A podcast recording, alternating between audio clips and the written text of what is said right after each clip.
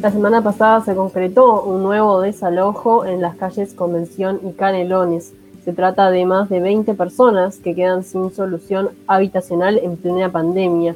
¿Qué sucede en estos casos? ¿Cuál es la realidad de las pensiones irregulares en Uruguay? Para hablar sobre este tema, estamos en contacto ahora con la abogada, docente y consultora Valeria España. Valeria, muy buenos días, muchas gracias por tu tiempo en la Isla Desierta. Enzo Inolfi y Agustina Huertas te saludan. Hola, buen día. ¿Qué tal? Muchas gracias por la invitación. No, aquí. Como abogada trabajás sobre el tema, has trabajado sobre el tema de las pensiones. Eh, ¿Se le podría llamar a esto un problema, como dicen desde el Estado, como se ha señalado? Sí, en realidad ahí hay, varias dimensiones, ¿no? O sea, por un lado está el tema de, del déficit eh, en términos de acceso a la vivienda, ¿no? Y de qué manera se resuelve ese, ese déficit.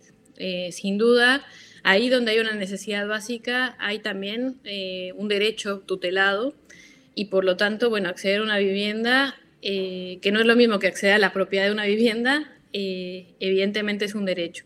Y en ese sentido, las diferentes alternativas para, para solucionar ese, ese acceso a la vivienda una de ellas es justamente las pensiones y las casas de alquilinato. Y en los últimos años, eh, de alguna manera, esa, eh, digamos, e-, ese acceso a la vivienda se ha dado de manera precarizada justo por la ausencia del Estado. ¿no? ¿Por qué? Porque obviamente eh, esas relaciones entre particulares, lo que se ha dado ahora es que, bueno, conviven pensiones regulares, por decirlo de alguna manera, pero sin controles, y eh, pensiones y casas de alquilinato que eh, son las que llaman truchas, ¿no? En realidad ahí lo que vemos es que aprovechándose justamente la vulneración de un derecho como es la vivienda, eh, se dan muchos abusos, se venden, llaves y por lo tanto quienes terminan padeciendo esa omisión estatal son las personas que después, este, en su calidad de ocupantes precarios, pueden sufrir diferentes tipos de expulsión, ya sea por la vía civil o por la vía penal, eh, como, como sucede, por ejemplo, cuando, cuando se denuncia el delito de usurpación, o en una situación agravadísima, como fue el caso de, la, del caso que, mencionaban hace un ratito, que es eh, que no estamos ante propiamente un desalojo, sino un allanamiento eh, por la denuncia de un delito, ¿no?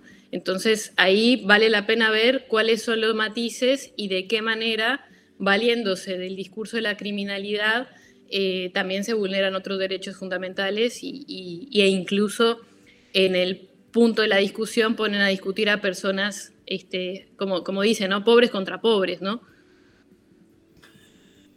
Valeria, eh, los desalojos son una constante, ¿no? ¿Por qué nos enteramos poco y, si hay falta de, prevención para estos casos? ¿Cree que es así? Sí, bueno, eh, sin duda, de alguna manera hay una especie de rutinización sobre el, o había, ¿no? Este, no se politizaba el tema de los desalojos, ¿no? Ocurre un desalojo y, de alguna manera, en algún momento en los noventas, por ejemplo, las primeras cooperativas en Ciudad Vieja empezaron a politizar cuando sucedió un desalojo, pero eso se fue perdiendo, ¿no? Eh, desde el 2010, por lo menos en la experiencia que, yo he tenido posibilidad de participar, la idea justamente ha sido poder eh, politizar los desalojos, visibilizar que no es un problema entre particulares, sino que es un problema eh, político en términos del ejercicio de ciudadanía y también es un problema de, de la ciudad, ¿no? en términos de, bueno, esta idea de quiénes son las personas sin ciudad, qué personas tienen derecho a la ciudad, qué personas no, eh, cómo se accede a los bienes inmuebles, por qué es más legítimo tener un inmueble abandonado y vacío que, ocuparlo y autotutelar, el derecho a la vivienda. Bueno, esas tensiones en realidad eh, de la mano con algunos colectivos como, como la Comisión Plaza 1, el propio FUGBAN, eh, la red de abogados que, que, yo integro, bueno, se ha intentado justamente visibilizar que un desalojo es una herida de la ciudad y una herida este, como comunidad. Muchos de estos casos a veces terminan en, estafas a, los, a quienes alquilan estos inmuebles. Eh, ¿Es un modus operandi común esto de, la estafa de, quien está subalquilando la, la, habitación, la situación habitacional?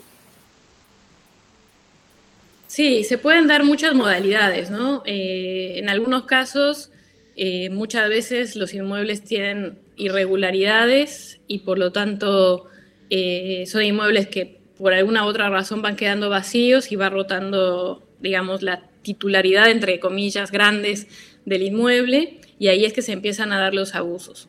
Este, en realidad, ha faltado una proactividad del Estado para investigar justamente la existencia de estafas en este sentido y sobre todo que es algo que se disuelve rápidamente, porque si quisiéramos ver el patrón común de quienes aparecen siempre ahí o de quiénes son los propietarios de esos inmuebles que, están ocupados y que después son desocupados, eh, tendríamos que hacer este, evidentemente una investigación mucho más profunda. Lo que sí puedo plantear es que ha habido casos, como en el caso del edificio 25 de mayo al 525, es un, es un edificio que ha sido desalojado varias veces eh, y ahí lo que vemos en realidad es que eh, es un caso paradigmático porque, eh, para, para, porque es un edificio que colinda con la Corte Electoral. Y ahí lo que vemos es que para buscar un propietario que no se responsabiliza de una humedad no aparece ni uno, pero para desalojar a 20 familias aparecen 15 propietarios, ¿no? Entonces, eh, ahí lo que vemos es que, eh, por un lado, convive, sí, patrones de estafa, que puede haber, claramente, pero ahí vemos que también son eslabones débiles de una cadena mucho más, más grave, ¿no? Puede haber, sí, estafadores que venden llaves y después se desaparecen, sucede, eh, malos manejos de administración también, eh, pero también vemos esto, que es, hay un régimen jurídico, que eso obviamente es mucho más grande que nosotros, que ampara que una persona pueda promover un desalojo sin acreditar ser propietario. ¿no? Entonces, ahí lo que vemos es que parte de las herramientas jurídicas terminan siendo justamente, se parte de la base eh, justamente que la persona no va a oponer excepciones, que la persona no tiene acceso a la justicia. Entonces, un sistema eh, de desalojo que se basa justamente, eh, que es el proceso monitorio, ¿no? que es un proceso donde ya se da por sentado que el hecho que está firmando el supuesto propietario es verdad. Entonces, se carece, digamos, de herramientas jurídicas para que se dé un proceso en igualdad de condiciones y sobre todo cuando se generan estos desalojos, las personas no acceden a la justicia, se concreta el desalojo y después nadie se acuerda qué pasó y es difícil seguir el rastro de, bueno, cuál fue eh, el manejo que hubo detrás. Por eso es tan importante tratar de empezar como memoria de la ciudad a documentar cada uno de los desalojos y analizar, es un trabajo de periodismo, de investigación tremendo, este, y analizar eh, justamente cómo se, se fue dando eh, tanto el acceso a esa vivienda como el, desalojo que, se concreta y que tiene un impacto en la vida de, personas de carne y hueso. En la última situación de, este estilo que saltó a, las noticias, a los medios, hay un desalojo tras una denuncia por usurpación. ¿Qué diferencia hay entre denunciar por usurpación y llevar a cabo un proceso de desalojo? Bien, corren por cuerdas separadas, por decirlo de una manera. Uno sucede en el ámbito de, en la órbita penal, ¿no? Estamos hablando de la usurpación es un delito, eh, que de alguna manera eso visibiliza, hay una gran inconsistencia en, nuestro derecho, una especie de, esquizofrenia jurídica, porque por un lado la ley de ordenamiento territorial reconoce el derecho a la ocupación, porque justamente para poder acceder a la prescripción corta, o sea, vos pasás eh, de buena fe ocupas un lugar por determinado tiempo y tenés acceso a, en determinadas condiciones, adquirir el bien, que se llama prescripción, que puede ser corta o larga, y la ley de ordenamiento territorial eh, incorporó la prescripción corta, y al mismo tiempo el sistema convive con que eh, se modificó reciente, bueno, hace algunos años el delito de usurpación, quitando las agravantes de la violencia, y por lo tanto eh, una ocupación pacífica está siendo denunciada por usurpación. Entonces vemos que eh, por la vía de los hechos, por más que no se trate de un desalojo, el derecho penal termina siendo una herramienta al servicio este, justamente de, supuestos propietarios para desalojar de una manera express, utilizando como, como una especie de eh, utilizando, en realidad utilizando a, la fiscalía en ese, en ese rol para, para desalojar. y por otro lado, bueno, la vía civil, obviamente hay otras garantías. una persona adquiere diferentes tipos de derechos en función al tiempo, ¿no? Una cosa es el ocupante precario, que, que, bueno, que todavía no tiene derechos posesorios, pero si pasa determinado tiempo puede acceder a los derechos posesorios, entonces eso va cambiando las relaciones este, en relación al inmueble y las capacidades de defensa que tiene una persona ocupante precario que después termina siendo poseedor, porque vemos que hay muchas situaciones en las cuales las las personas, por una u otra razón, siguen habitando pacíficamente y de manera continuada en determinados lugares. ¿Se constatan entonces eh, situaciones de, violencia cuando, cuando se generan estos procesos? Bueno, eh, sí, o sea, sin duda en el caso, como decía, en el ámbito civil, que es lo más tradicional que sucede, ahí hay otra garantía, las personas pueden oponer excepciones, igualmente no es que sea un proceso que si hablamos en términos de, en sentido estricto, eh, de igualdad no formal, sino igualdad sustantiva, evidentemente hay diferencias materiales que generan accesos diferenciados a la justicia. ¿no? Eso, eso es un tema muy complejo que no nos daría el tiempo. Después está la parte del, ámbito penal, que es un delito donde sí, efectivamente, las personas son conducidas por una responsabilidad penal por la ocupación, ¿no? Como sucedió en el caso de Santa Catalina, vemos que ahí se denunció por usurpación. Y las personas no solamente eh, eran formalizadas por usurpación, sino por asociación por para delinquir, porque se consideraba que un grupo de personas, si se juntan para ocupar, eh, en términos penales, eso es hoy en nuestro ordenamiento vigente, asociación para delinquir. Por otro lado, está el tema de los allanamientos, que es ¿Qué pasa si en nombre de la existencia de una boca se denuncia y entonces ahí sí se hace un operativo y en esa confusión del operativo eh, y también en la vulnerabilidad de las personas que están viviendo en un lugar donde supuestamente hay una boca, una boca, se genera otra confusión donde puede terminar en un desalojo, pero también puede terminar en un procedimiento policial muy enrarecido, donde evidentemente, eh, digamos, eh, haya un desbordamiento este, del poder autoritario del Estado, ¿no? ¿Por qué? Porque en teoría, si una, se, cree que hay un lugar donde se tendría que allanar, tiene que haber una orden judicial, tiene que ir directamente al lugar donde supuestamente está la boca y no tendría por qué desalojar el edificio entero, donde hay personas que no tienen ningún tipo de vinculación con, con, el delito que se acusa y sin embargo terminan tapeando el edificio completo y las personas en la calle, que fue un poco el caso, por lo menos que tengo conocimiento de, del que se mencionaba en Convención y Canelones. Si bien la Intendencia de Montevideo lleva a cabo los desalojos, la, la ley 18.283 del año 2008 queda el registro de, pensiones bajo la órbita del Ministerio de Vivienda y Ordenamiento Territorial. Y, pero esto actualmente parece que no está en funcionamiento. ¿Esto a qué se debe? Bueno, eso sería una buena pregunta para, las autoridades. Este, yo como una ciudadana de a pie pienso que hay desidia, ¿no?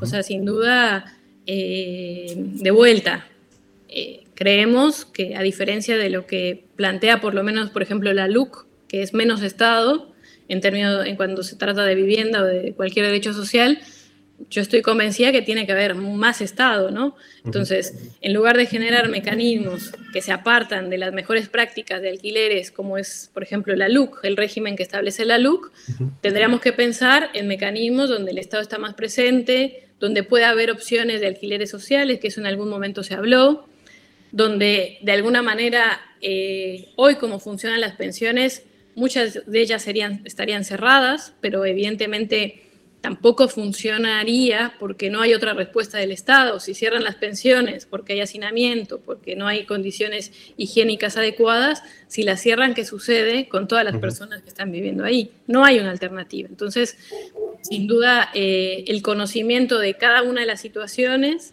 eh, es clave con la dificultad adicional de que estamos a ciegas en relación al tema de pensiones, por más que ha habido esfuerzos, porque, por ejemplo, la encuesta continua de hogares del INE no, eh, no hace consultas a, a viviendas colectivas.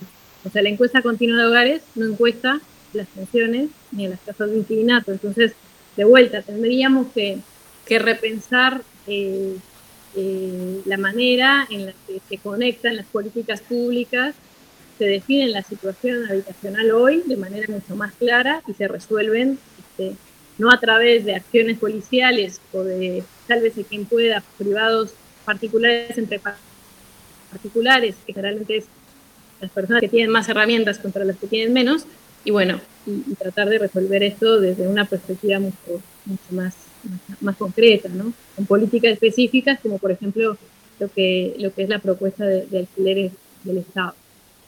A eso iba a ir, Valeria. ¿Qué, ¿Qué, propuestas o qué alternativas entonces serían las más adecuadas?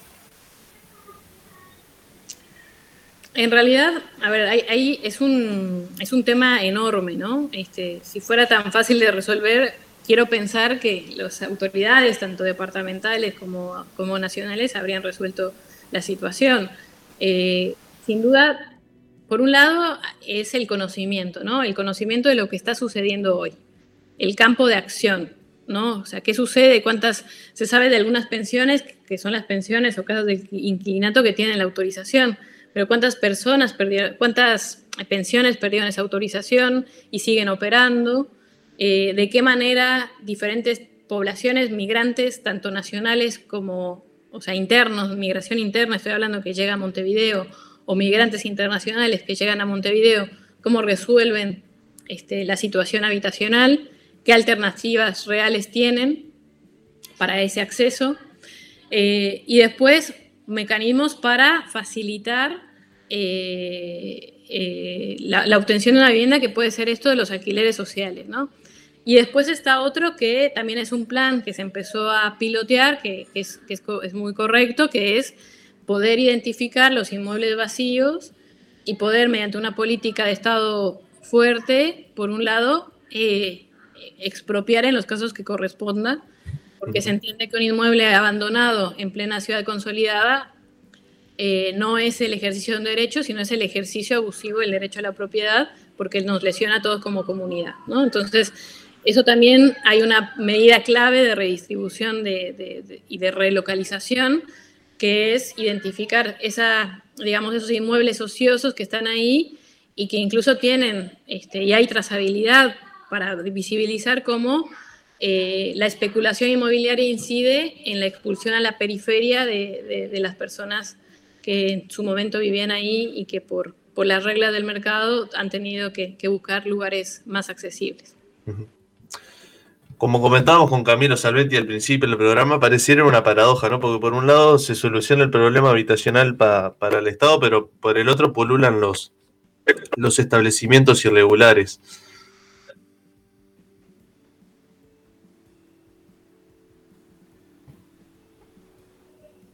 Me parece que no me escuchó.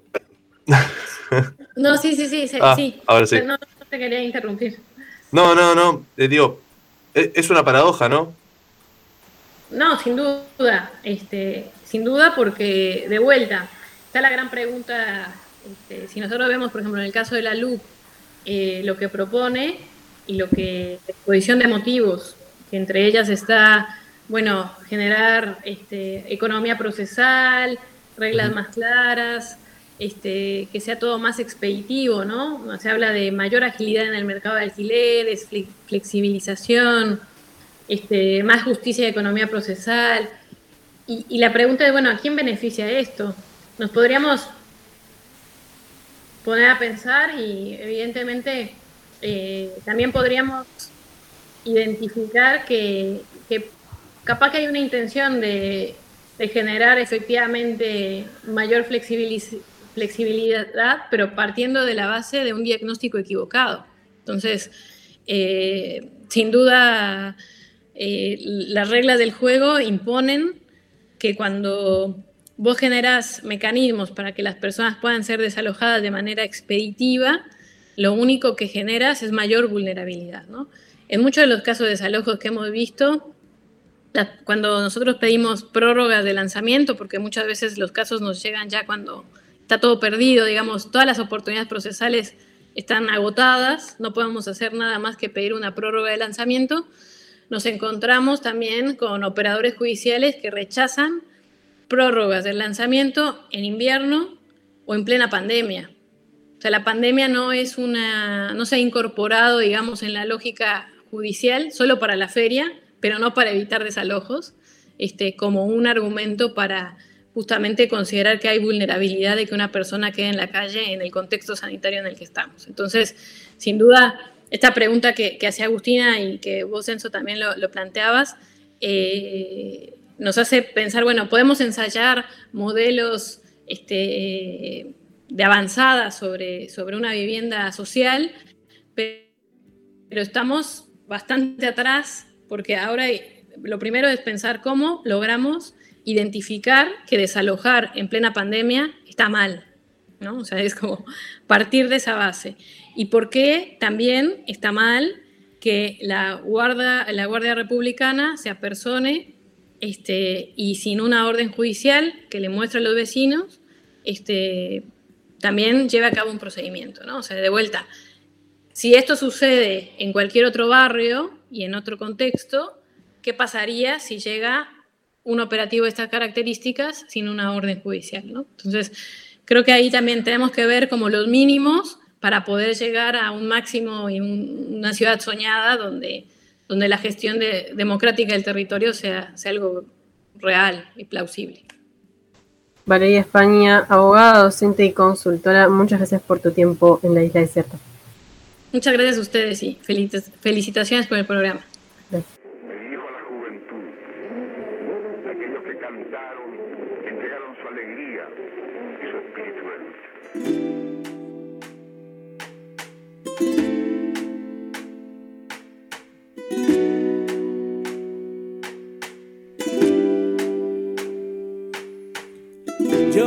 Las calles nuevamente de lo que fue Santiago ensangrentada y en una hermosa plaza liberada me detendré a llorar.